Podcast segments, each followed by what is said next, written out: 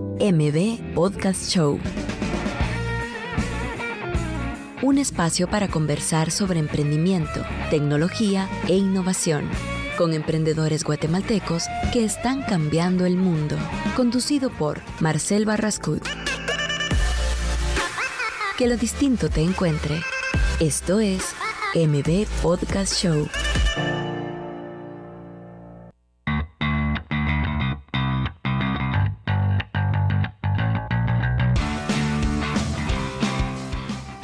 Todos, ya estamos aquí en vivo en MB Podcast Show. Eh, pero Pablo, ¿cómo estás?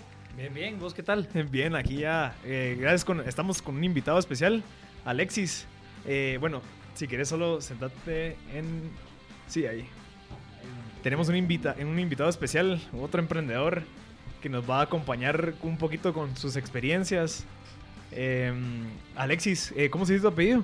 Canabuy. Canaví. Si quieres ponerte los audífonos para... Ahí está. ¿Nos escuchas bien? Sí, sí, sí. Buenísimo. Alexis, eh, bueno, contanos un poquito de qué es lo que estás haciendo. Eh, sos el, el- el director general de la revista Win. Sí, sí, sí. Así Contanos qué es la revista Win. es. Buenísimo. Pues mira, emocionado de estar acá. De verdad que siempre me, me llena mucho, me, me drena el poder venir a, a- a- a un programa como el de ustedes que va dirigido precisamente a ese público que, que tanto me apasiona que son los emprendedores, ¿verdad? Y, y con Revista Win hacemos eso precisamente. Eh, publicamos contenido para los fundadores de negocios en crecimiento. Eh, estamos enfocados en, en los emprendedores que ya están en una etapa en la que están buscando tracción, están buscando crecer, están haciendo que su negocio pase a un segundo nivel.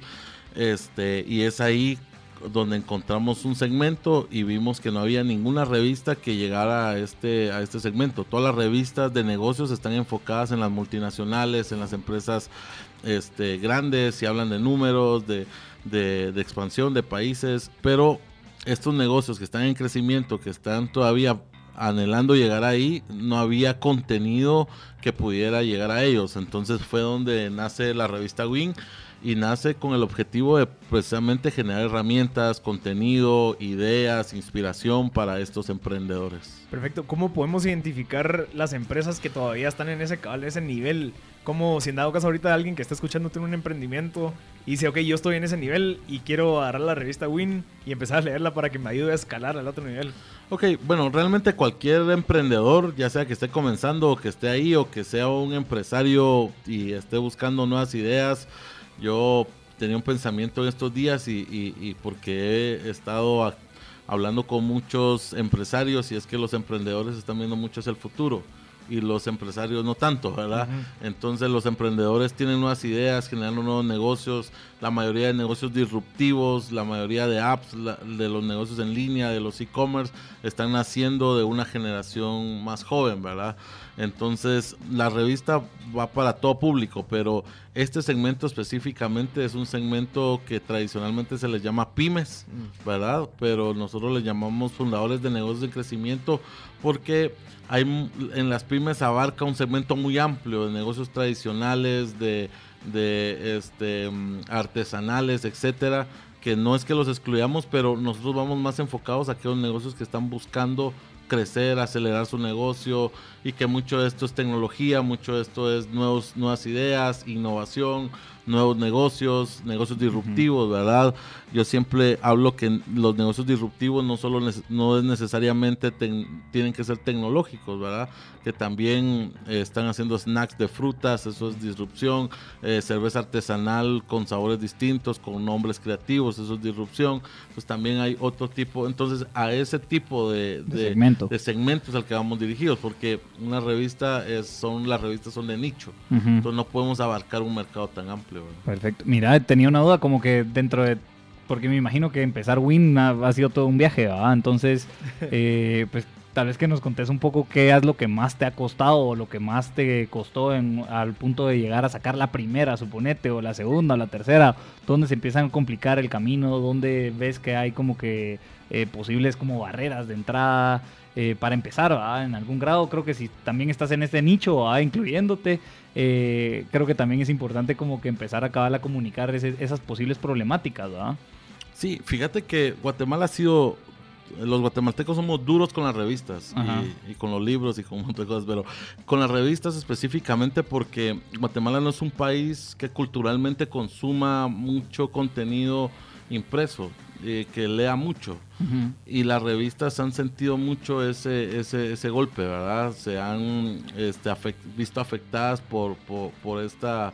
Por, por este Una brecha mal cultural, digamos. sí, o no sé, brecha cultural, donde mm, las revistas no son tan atractivas para, para los guatemaltecos como en otros países como México, que tú vas y hay, en México hay kioscos de revistas en, en cada esquina, o, o, o Suramérica, ¿verdad? Que hay kioscos de revistas en los países. O sea, en, y en Guatemala y en Centroamérica se ha visto un poco afectada por eso, porque este, las revistas han perdido un poco el valor que tienen, como lo tienen en Estados Unidos, en México, en otros países. Entonces ese ha sido un reto muy grande, culturizar a, a los lectores y hemos tenido la oportunidad de encontrar un nicho que sí lee bastante, que es el nicho de emprendedores, que son autodidactas, que están buscando crecer ellos mismos, que les interesa la inspiración, que les interesa el contenido, que, que se identifican mucho con el segmento, de, con lo que nosotros hacemos.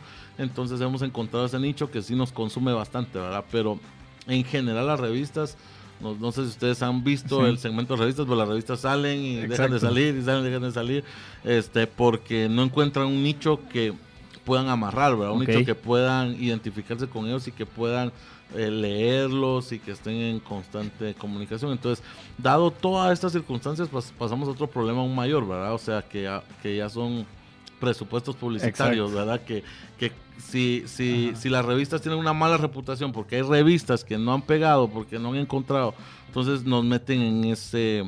Cabal. Sí, ya no te dan presupuesto Sí, de, marketing, de suponete, marketing. porque no estás llegando al nicho que estás ofreciendo, suponete. Puede ser un problema. Entonces, ese ha sido el problema, que hay revistas que no, que no logran impactar, entonces se crea una mala reputación en, el, eh, en las agencias de publicidad, los agentes de mercadeo, entonces ahí nos encontramos con otro problema, ¿cómo financiamos una revista? ¿Cómo hacemos para financiar una Hacerla revista? sostenible, Cuando-. Hacerla sostenible cuando la publicidad realmente es muy poca, ¿verdad? Cabal. Entonces, y tampoco hay una cultura de venta de revistas, porque aquí, ¿quién vende revistas? O sea, los supermercados venden Sí. revistas, las famosas, las Europeas. famosas revistas de corazón, o, sea, europeas, pero las de- estas que son de farándula, de chismes, de todo esto, ¿verdad? estas son las revistas que se venden. Entonces no hay canales de venta de revistas. Entonces, Cabal. ¿cómo, cómo, es la gran pregunta, ¿cómo financiamos Mira, una revista? Solo, si querés esto, esto de la historia lo podemos dejar para el después. Ah, perfecto. Hablemos un poquito ahorita de tu día a día. ¿Cuál es tu lucha? Digamos, esta semana o la semana que pasó. ¿Qué, qué crees que fue lo más difícil o qué obstáculo tuviste la semana pasada? Como para que vayamos desarrollándolo. Porque yo tengo un obstáculo, estoy seguro que Pero Pablo tuvo uno. Sí. Entonces, si quieres, empecemos contigo. ¿Alguno que te recordes, que nos quieras compartir? Este, bueno, no fue la, no fue la no fue la semana pasada, fue la semana antepasada, pero, Ajá. pero sí, este una una de las cosas complicadas es cuando cuando tenés que tomar decisiones. Yo creo que los emprendedores tienen que tomar decisiones todos los días. Y una es, yo tenía que tomar una decisión muy grande si cambiar la fecha del evento. Hace un par, hace dos semanas. Que estábamos a un mes y una semana del evento. Entonces, mover la fecha por, por una circunstancia de un patrocinador que era muy importante y que podía aportar mucho al evento. Entonces tomé la decisión de no mover nada porque tenía que mover mucho, o sea, iba a ser más trabajo. Y yo dije, al final nos puede afectar más de lo que nos va a beneficiar. Entonces tomé la decisión de, de no hacerlo. Entonces luego han venido otros patrocinadores y hemos- ya estamos estabilizados otra vez. Pero ese, ese tema creo que nos puso unos tres días ahí a, a- A a tambalear. movernos y a tambalear. Pero ¿Y qué ¿cómo, hacemos? ¿cómo hiciste en esa- ese momento de bifurcación? O sea, ¿cómo fue que ese- en un segundo dijiste sí? ¿En qué, en qué- en ese- en qué segundo dijiste no? ¿Cómo fue que tomaste esa decisión? ¿En qué variables pasaron por tu cabeza? ¿Qué crees que fue lo que... ¿Cómo lo pusiste en la balanza? Fíjate que hace mucho escuché una frase que, que alguien dijo de que cualquier decisión es mejor que la indecisión. Ok. Y entonces desde entonces yo tomo decisiones, trato de tomar las decisiones que no, las decisiones grandes que no pasen de tres días y las decisiones pequeñas que no pasen de un día. ¿verdad? Ok. Entonces trato de tomar decisiones eh, y, y- y eso es como algo propio, ¿verdad? O sea, que yo adopté. Trato de tomar decisiones y tomar las decisiones rápido y que no pase mucho tiempo para tomar una decisión. Entonces, este, creo que ese momento en mi cabeza tal vez no pude analizar porque no tenía data de saber qué iba a pasar si decía sí o qué iba a pasar si decía no. Entonces me puse a analizar ¿Qué pasa si digo que sí? Entonces saqué todos los pros y contras de que digo que sí. ¿Qué pasa si digo no? Saqué todos los pros y los contras de, de si digo no. Entonces hice una balanza en, mentalmente y yo dije, bueno, lo mejor es decir, decir que no y que no cambiamos la fecha y seguimos en la fecha que estamos. Entonces es este, a veces complicado tomar una decisión de este nivel porque, porque decís, o sea, vas a perder un montón, eh, vas a perder un patrocinador muy grande. Sí. Pero también tenía, tenemos cinco invitados extranjeros a los que tenía que llamar y decirles, mira, vamos a cambiar tu boleto para una semana después, vamos a entonces, tal vez alguien me va a decir, no puedo, no, no esa fecha no me queda. Ya te cambian otras variables. Hay otras variables, ¿verdad? Interesante. ¿Y vos tenés alguna, no sé, en qué es lo que crees dentro de vos o qué a qué te basas para tomar una decisión cuando no sabes el sí o no? O sea, yo sé que lo pusiste en la balanza, pero hay algo que, que confías, ya sea que tengas fe en algo, ya sea que confíes en tus sentimientos. ¿Cómo, cómo tomas esas decisiones que en serio no tenés cómo balancear? Fíjate que este eh, creo que la intuición es muy importante, pero también el que mm, valides esa decisión que estás tomando con otros escenarios que han habido y tratar de recopilar toda la información posible, O sea, porque si no te data, si no te das información, eh, sí realmente las decisiones son muy a ciegas, Entonces, primero creo que buscar toda la información Segundo, eh, buscar en tus archivos mentales qué ha pasado en otros momentos que has tenido que decidir algo parecido.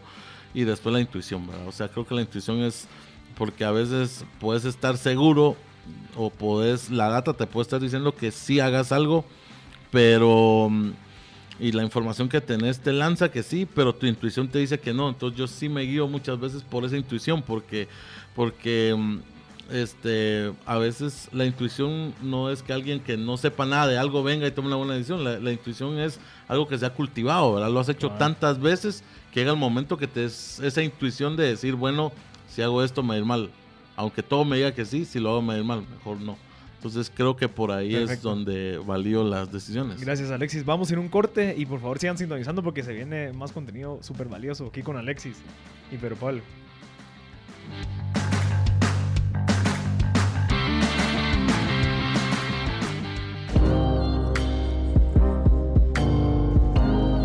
Let your ears go outside for once.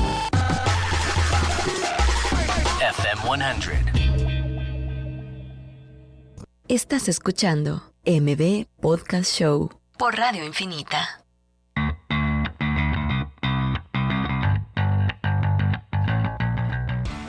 Ya estamos de regreso. Eh, espero que les haya gustado un cachito el corte. Alexis, gracias por el contenido que nos acabas de dar. Pero Pablo, ¿tuviste algún obstáculo? ¿Algo que nos querás, contar de cómo lo superaste esta eh, semana? Pues sí, en general, para mí las dificultades de esta semana es el enfoque. Eh, creo que mi enfoque no es tanto de, sentarme y tener tres meses de enfoque directo, sino que creo que es más por ritmo.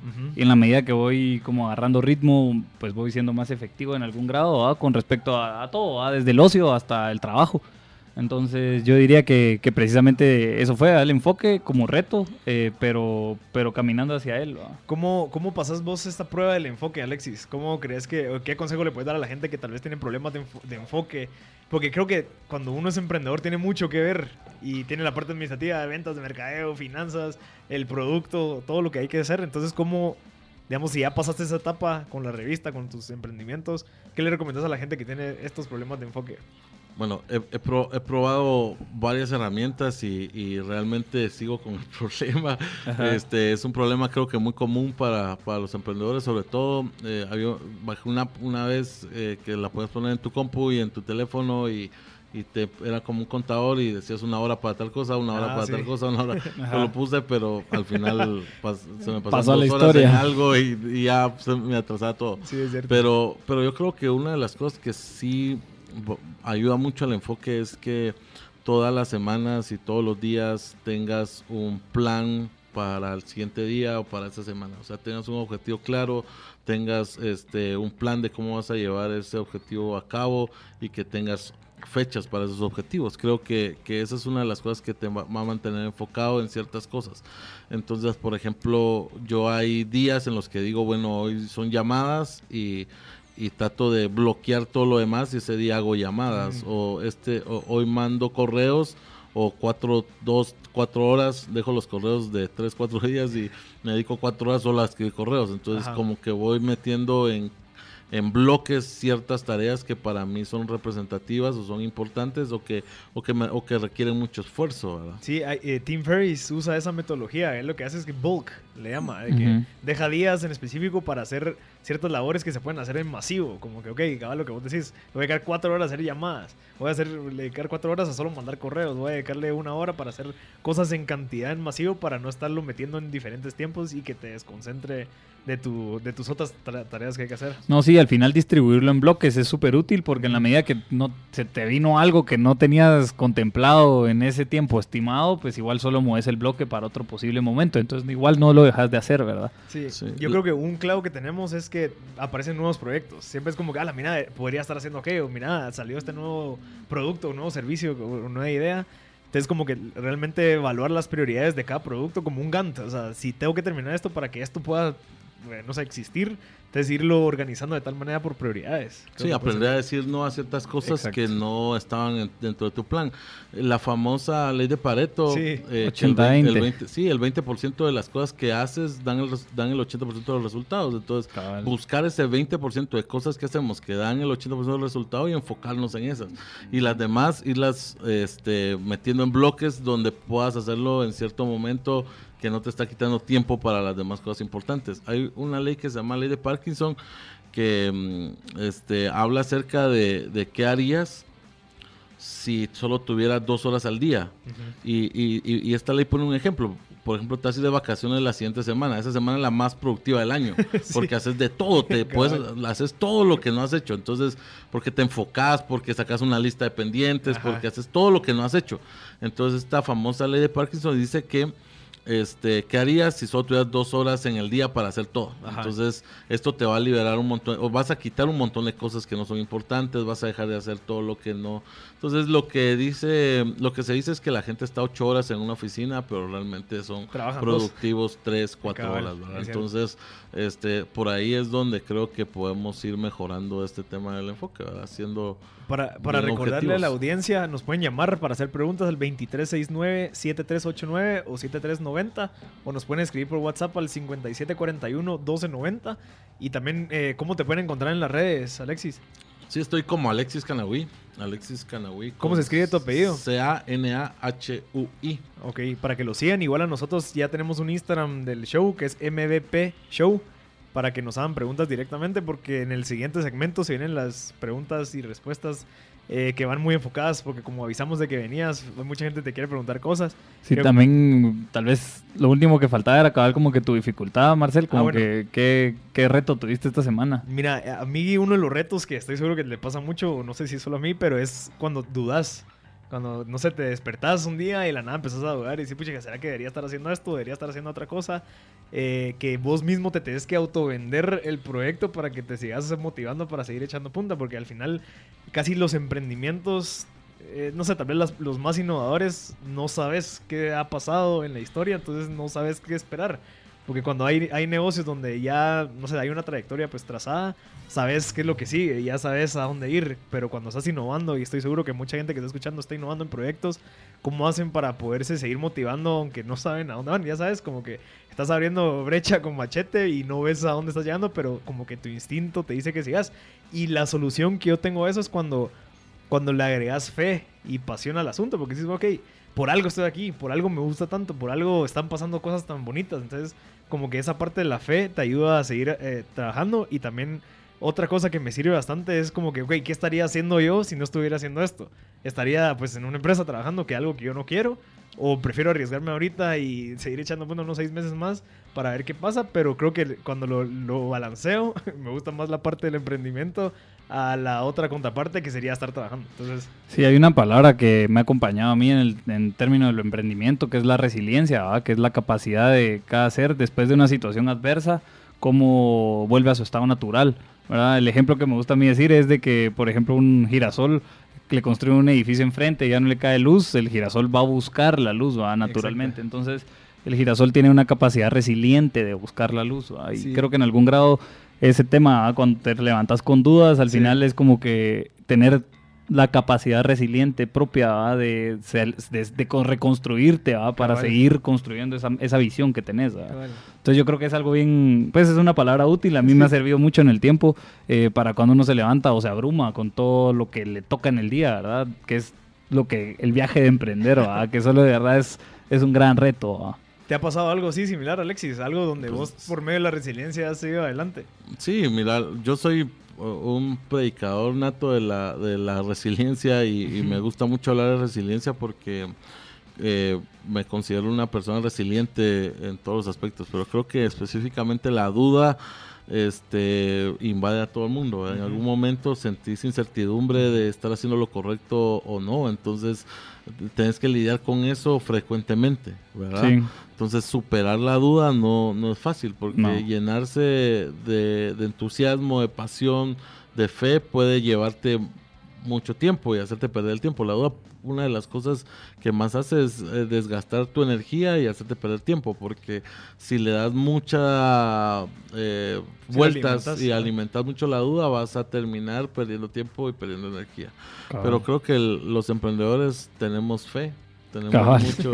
entonces somos personas de fe porque eh, la descripción de fe es eh, eh, eh, as- lo que la forma en la que describen la fe es como eh, ver lo que no existe, ¿verdad? O sea, los emprendedores regularmente están viendo lo que todavía no es, ¿verdad? Cabal. Entonces, este, creo que mm, tenemos que alimentar esa esa fe que tenemos acerca de las cosas en las que creemos, ¿verdad? Sí, a mí otra cosa que con respecto a eso último que decías es el ímpetu. ¿va? A mí, yo la primera vez que vi a Marcel, él dije "Es que vos ya tenés ímpetu. ¿va? Entonces, en la medida que haya ímpetu, algo está por suceder.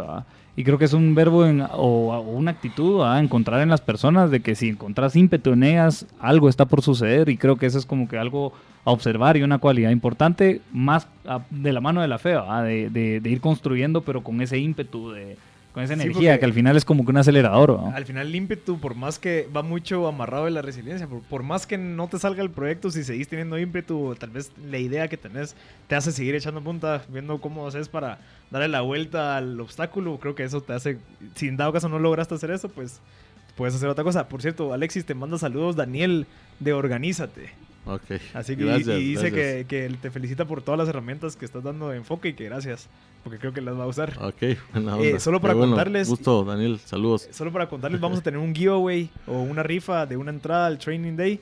Ya en el, si- en el siguiente segmento, Alexis nos va a explicar un poquito el evento, que es uno de los más esperados aquí en Guatemala del emprendimiento. Eh, la, la metodología es llámenos eh, al 2369-7389 para que nos cuenten un poquito de su emprendimiento o, y, para que Alexis también te pueda recomendar y, para, y el por qué es que querés ir al Training Day. Entonces participen para que no se les vaya esta oportunidad de ganar una entrada a este evento tan prestigioso. Así que, ¿y qué más? ¿Qué creen que, digamos, en la parte de dudas? eh, yo creo que podría recomendar también de que hay que ver la contraparte. O sea, es como, ok, ¿qué pasa si paro de hacer esto? En seis meses, ¿qué voy a estar sintiendo yo si yo en- por las dudas paré de hacer lo que estaba haciendo?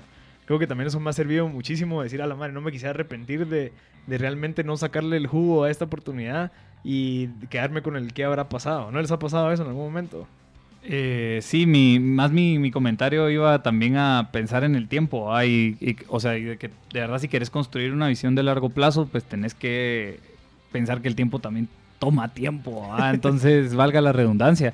Pero a lo que quiero llegar es de que si de verdad quieres, tenés una visión de largo plazo y lo que quieres construir es de tan largo plazo como que un día que tengas dudas no va a afectar toda una visión de largo plazo, pues, o no debería de poder afectarla. Sí, porque al final tu duda, debería- te- tu visión a largo plazo debería ser mucho más. Entonces, vamos a ir un, un corto, un, un corte. Sigan sintonizándonos con Alexis Canahui, que nos va a contar un poco de la historia de Win y el evento de Training Day.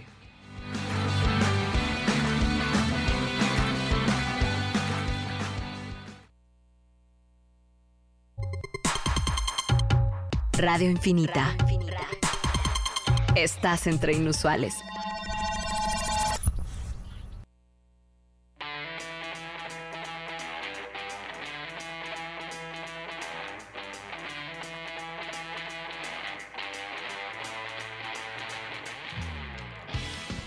Buenísimo, ya estamos de vuelta con Pedro Pablo y Alexis. Entramos al segmento de preguntas y respuestas. Alexis, tenemos bastantes que nos escribieron en Instagram. Eh, para no perder tiempo, la primera, ¿qué le recomendás a una persona que tiene 20 que, de qué hacer para que no se arrepienta a los 30 o los 40? Ajá, qué difícil, qué difícil. Yo, yo escribí un artículo que está en, en la página de revista win.com que se llama Cinco razones para levantarte de la cama. Y, y yo digo, bueno, estas razones son este, la gente, el liderazgo que tengo, un propósito, una causa, este, el trabajo diario que hay que hacer, pero este, eh, mi consejo quizás eh, está enfocado en encontrar un propósito. Yo voy a dar charlas a universidades y siempre les pregunto, levanten la mano los que saben cuál es su propósito en la vida. Y dos o tres levantan la mano, o sea, Ajá. de 100, dos o tres levantan la mano, porque parecía que propósito es como una palabra religiosa, no sé cómo lo miran, así como rara, como mística, de decir, bueno, encontrar un propósito, pero realmente encontrar un propósito tiene mucho significado.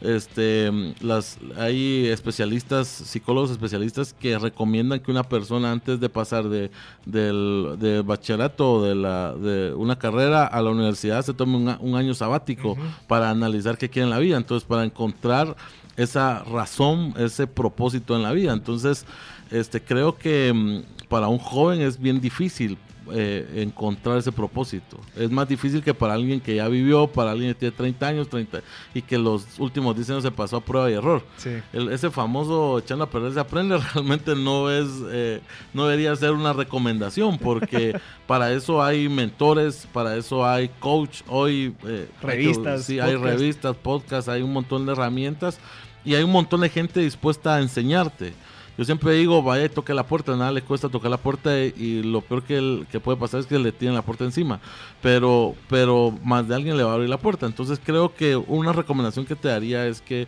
busques un mentor, que busques a alguien que pueda orientarte a encontrar tu propósito, que encuentres tus habilidades, tus talentos, para qué eres buena pa- o bueno, qué es lo que más te gusta hacer, qué es lo que te apasiona, qué es lo que te enciende, qué es lo que hace que eh, te levantes todos los días de la cama y quieras ir a hacer eso, como cuando nos vamos de vacaciones, ¿verdad? O sea, uno pone la alarma todos los días, pero el día que va a irse de vacaciones se levanta antes de que suene la alarma, porque uno está entusiasmado, emocionado de que va a ir a un viaje, entonces uno no necesita la- el despertador. Entonces encuentra esa razón, esa, es- esa causa, encuentra ese propósito en tu vida, este que yo no te puedo dar una receta acá, quizás alguna herramienta importante, pero lo que te puedo decir es busca un mentor que te ayude, que te direccione y que te lleve a encontrar ese propósito, ese, esa razón por la que naciste. Sí, yo creo que hay que hacer el esfuerzo en encontrarlo, porque no, como, como tú decís, no es tan fácil y tampoco te va a parecer así de la nada. Es como que, ah, me encontró a mí. me-". No, al final lo tienes que buscar, tienes que probar diferentes ámbitos y también el propósito tiene que ser algo mucho más grande, mucho más, tiene que ser como peludo, como grande. Ya sabes que no sea tan fácil de conseguir, porque si, si tu propósito es algo muy a corto plazo, creo que es bien difícil a que sea un propósito que te haga cambiar la vida. Sí, Creo que y- tiene que ser algo que sea Me- una visión. Me gusta mucho la frase de Jeff Bezos, que eh, Jeff Bezos dice, eh, no elegimos nuestras pasiones, las pasiones nos el- te eligen a ti. Ajá. porque, porque realmente es algo que está dentro de ti, o sea, no es algo que, que tú tienes que ir a buscar y decir, bueno, eh, quiero ser locutor, quiero ser artista, quiero, o sea, y esto es lo que quiero ser, o sea, es algo que ya está dentro de ti, que tienes que descubrirlo no hacia afuera, sino hacia adentro. Muchas veces admiramos a otros por lo que hacen, o porque andan en buenos carros, o porque están haciendo dinero, porque, pero no sabemos lo que tengan que pasar, lo que tengan que, que las circunstancias en las que tuvieron que atravesar para eso. Entonces, eh, busca dentro de ti, ¿verdad? Yo hay otra pregunta que está enfocada mucho a un consejo. Hay una persona que quiere emprender en un restaurante. ¿Qué le recomendás? Así en un minuto. Ok, mira, este, un restaurante es un negocio difícil, es un negocio, eh, acabamos precisamente de entrevistar a tres de los mejores chefs, Entrepreneur Chef, se llama la edición, entrevistamos a tres de los mejores chefs de Guate y, y- una cualidad que vi es que a ellos les apasionaba el hacer este, comida y se metían, no solo eran emprendedores, administrativos, financieros, sino también eran chef, entonces vi que los he analizado que los restaurantes que tienen éxito son los que tienen a la persona que maneja el negocio ahí maneja, si lo vas a ver solo como como un negocio para hacer dinero quizás va a ser muy complicado que tengas éxito Sí, o sea, también hay que, hay que validar el, el producto que estás ofreciendo antes de meterte a inver- invertir en un restaurante. También podría ser un buen sí y, y hay estadísticas que dicen que los restaurantes son los negocios que más abren y cierran ¿verdad? O sea, Ajá. Porque es un negocio difícil. No Cabal. es tan fácil como... La gente dice la- a la comida se le gana el 100%, pero Sí, no es cabal, cierto, ahí ¿verdad? quería ir yo, cabal, con que el- en, tema, en términos de, de inversión para, para la industria de alimentos y, re- y bebidas, bueno, recientemente hemos visto en Guatemala que hay un auge ¿verdad? del tema, eh, y agregándole que también es de mucha innovación, ¿verdad? o sea, constantemente tenés que estar innovando y un servicio al cliente de óptima calidad, para que creo que en algún grado lograr que tus, esos posibles clientes que llegaron, pues logren regresar, ¿verdad? Sí, para mantenerlo hay que conseguir mucho capital, muchos inversionistas, hay que meterle mucha plata, que, que a veces esa atracción no llega muy sencilla, de forma sencilla. Este, yo siempre le digo a los emprendedores eh, que no se metan a negocios que están en el boom, ¿verdad? Porque ya es muy difícil meterse a la ola cuando la ola ya va arriba. Entonces, eh, por ejemplo, las barberías, ahorita todo el mundo quiere poner una barbería, pero la ola de las barberías era hace tres años. Sí. O sea, si alguien se quería subir a la ola y tener éxito en una barbería, debió meterse hace 3, 4 Sí. años. Igual los restaurantes, ahorita hay un boom de restaurantes. Ahorita cualquiera dice, "Alana, ¿por qué no se me ocurrió poner un app de comida a domicilio? Si, si era un malestar que había. O sea, vos querías comer, pe- pedir cualquier comida y no, no había quien te la trajera, tenías Ajá. que ir porque no tenían servicio a domicilio. Era una necesidad que estaba ahí, pero a nadie se le ocurrió. Y ahorita que hay un boom, otros quieren hacerlo, pero, pero ya no te logran meter a la ola. Sí, ese mercado está interesante. ¿ve? Hay tres ¿verdad? que están así compitiendo. ahí sí que por el com- por comerse el mercado. ¿verdad? Ya está, que se está convirtiendo en un océano rojo también, porque ya todos están ofreciendo casi lo mismo y al final no hay muchas diferencias competitivas. Sí, lo que sí creo que hay es todavía un mercado grande por captar y creo que ese es el como que a lo que le están apuntando, ¿verdad? porque sí hay todavía mucha como aceptación del público y tiempo de aceptación del público. Yo creo que hacia eso le están pegando. Ok, mira, ahorita, eh, Alexis, la última pregunta por el tiempo es: ¿qué, harí- qué estarías haciendo ahorita si no tuvieras la revista? O el- lo de los eventos. ¿Qué, qué, en qué proyecto estarías? Si, te- tu- si tuviste que escoger entre un proyecto y la revista, ¿cuál sería ese proyecto que decidiste pues dejarlo a un lado por la revista? Bueno, este, yo soy perito contador de la Escuela Central de Comercio. Cuando salí de estudiar esa carrera, este, el 100 por- todos mis compañeros se fueron a estudiar administración o, o auditoría y solo yo me fui a estudiar comunicación. Todos me decían, estás loco, vos te pasaste aquí tres años haciendo, casi que son planas, haciendo los famosos Libros contables. libros contables, vamos, hacíamos como 50, yo me desvelaba haciendo, está loco, hiciste todo ese trabajo para irlo a tirar y, y ciertamente si lo vemos así, aunque toda la sagacidad, todo el conocimiento que adquirí haciendo eso, eh, me sirvió un montón, pero tiré todos esos tres años para irme a comunicación, ¿verdad? Entonces yo quizás fuera un administrador, un contador o algo así, si hubiera seguido lo que Pero no tenías otro proyecto en tu Normalmente. mente, o siempre fue Bueno, revista. bueno, pensando en proyectos, yo tuve una gran ventaja, que yo a los 12 años eh, vendía periódicos en la Avenida Reforma y, y vendía el diario El Gráfico y el que me contrató para vender periódicos me dio una inducción, me dijo todos los días lee el periódico y yo tenía 12 años y le hice caso y leía el periódico y me inspiré en las columnas de, él me decía, lee a este señor que es tu jefe, Jorge Carpio Nicol, y yo leía a ese señor, y ese señor decía, Guatemala, tenemos que sacar a Guatemala la pobreza. Yo vivía en extrema pobreza y me inspiré a decir un día yo voy a ser un comunicador, un periodista, voy a tener mi propio medio de comunicación. Entonces tuve una bendición que creo que a los 12 años yo encontré un camino que quería seguir. Me desvié por todos lados. O sea, si les contara acá todo Cada desviada. cada desviada que tuve, este, desde, porque cuando yo fui a tercero básico a decirle a la a la señora de psicóloga de, no recuerdo cómo se llamaba esa oficinita, pero había una oficinita, yo, yo estoy en el Adrián Zapata en la zona 2, y cuando fui a decirle a la psicóloga que yo quería estudiar este mm, eh, diseño, que quería, había una carrera que se llama Mercadotecnia Publicidad en ese entonces, ella me dijo, esa carrera no tiene futuro, no tiene, no hay muchas plazas, usted va a ser contador, yo le dije, sí, me fui contador, entonces fui a estudiar contabilidad tres años, pero este, creo que he tenido muchas, muchos deslices, mucho, me metido por otros caminos, puse una venta de ropa, tuve una librería, distribuía discos en el, en el 2008 cuando fue la crisis y quebraron todas las disqueras. Y, me he desviado por todos lados, pero, pero al final estoy aquí en lo que me, en lo que fue mi pasión desde un principio. ¿verdad? Mira, ¿cómo crees que la- la em- las emociones y la inteligencia emocional influyen en la trayectoria de un emprendedor? Sí, creo que Creo que sí es eh, fundamental que, que tengamos inteligencia emocional y que, y que podamos gobernar nuestras emociones. Este, yo leí un libro de disciplina cuando estaba muy joven, como tenía unos 16 años, y, y este libro me hizo tanto daño como tanto bien, no, este, porque él hablaba acerca de enamorarse, Ajá. y este, y este chavo decía que enamorarse no era una situación buena, ¿verdad? Que te afectaba mucho y que te causaba muchos traumas, y que, desde enamorarte de un perrito hasta enamorarte de una chava, pero eh, él decía que las emociones deberían de estar sujetas a la razón.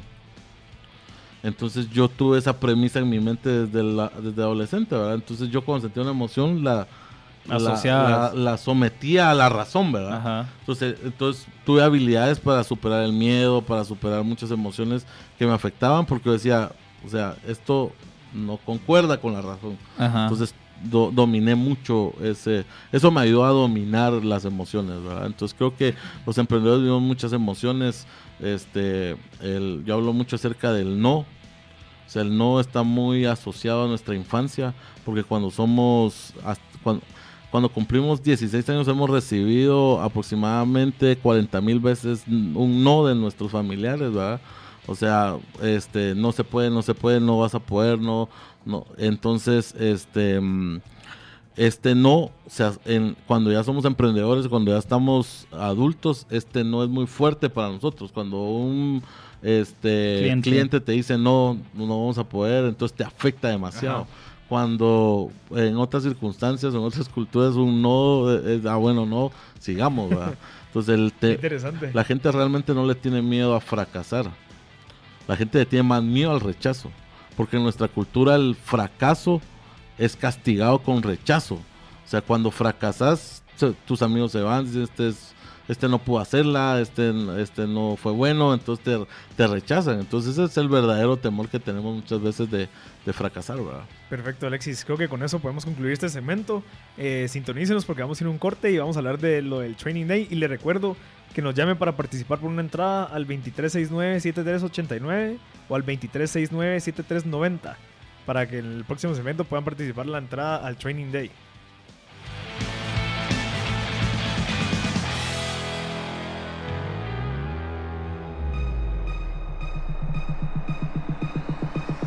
Sigue el llamado de lo diferente.